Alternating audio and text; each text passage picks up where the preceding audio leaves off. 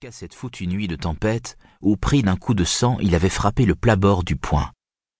Le vent de noroît, déjà presque couché sur tribord, avait brusquement fait haut à l'arrière.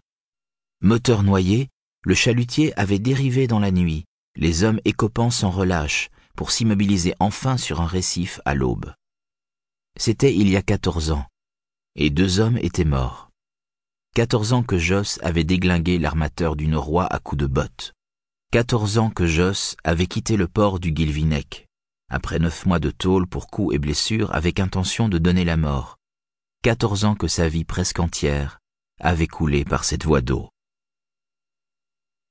Joss descendit la rue de la Gaîté, les dents serrées, mâchant la fureur qui remontait en lui chaque fois que le vent de noroît, perdu en mer, faisait surface sur les crêtes de ses pensées. Au fond, ce n'était pas contre le noroît qu'il en avait. Ce bon vieux chalutier n'avait fait que réagir au coup en faisant grincer son bordage pourri par les ans. Il était bien convaincu que le bateau n'avait pas mesuré la portée de sa brève révolte, inconscient de son âge, de sa décrépitude et de la puissance des flots cette nuit-là. Le chalutier n'avait certainement pas voulu la mort des deux marins, et à présent, gisant comme un imbécile au fond de la mer d'Irlande, il regrettait. Joss lui adressait assez souvent des paroles de réconfort et d'absolution. Et il lui semblait que, comme lui, le bateau parvenait maintenant à trouver le sommeil, qu'il s'était fait une autre vie là-bas, comme lui ici, à Paris. D'absolution pour l'armateur, il n'en était en revanche pas question. Allons, Joss Le Guerne, disait-il en lui tapant sur l'épaule.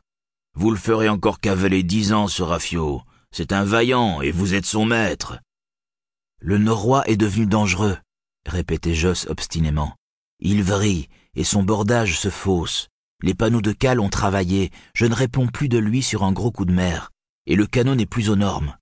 Je connais mes bateaux, capitaine Le Guerne, répondait l'armateur en durcissant le ton.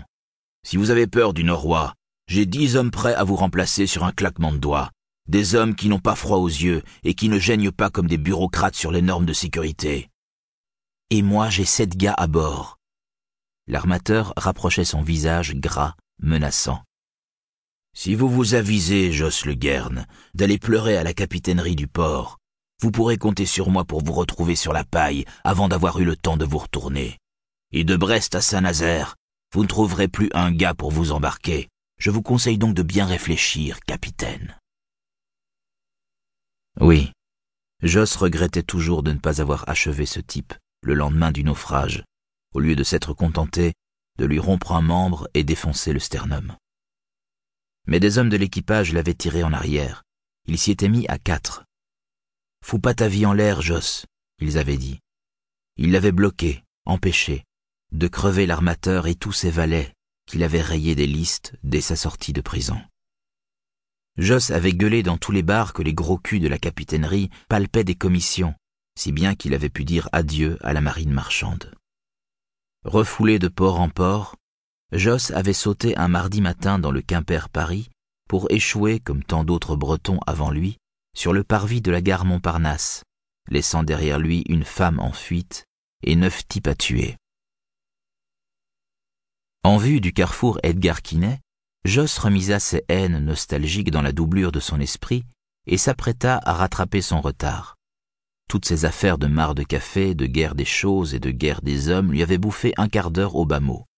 Or, la ponctualité était un élément clé dans son travail, et il tenait à ce que la première édition de son journal parlé débute à 8h30, la seconde à 12h35 et celle du soir à 18h10. C'étaient les moments de plus grosse affluence, et les auditeurs étaient trop pressés dans cette ville pour endurer le moindre délai. Joss décrocha l'urne de l'arbre où il la suspendait pour la nuit, à l'aide d'un nœud de double bouline et de deux antivols, et la soupesa. Pas trop chargé ce matin. Il pourrait trier la livraison assez vite. Il eut un bref sourire en emportant la boîte vers l'arrière-boutique que lui prêtait Damas. Il y avait encore des types bien sur terre, des types comme Damas qui vous laissent une clé et un bout de table sans crainte que vous ne leur fauchiez la caisse. Damas, tu parles d'un prénom.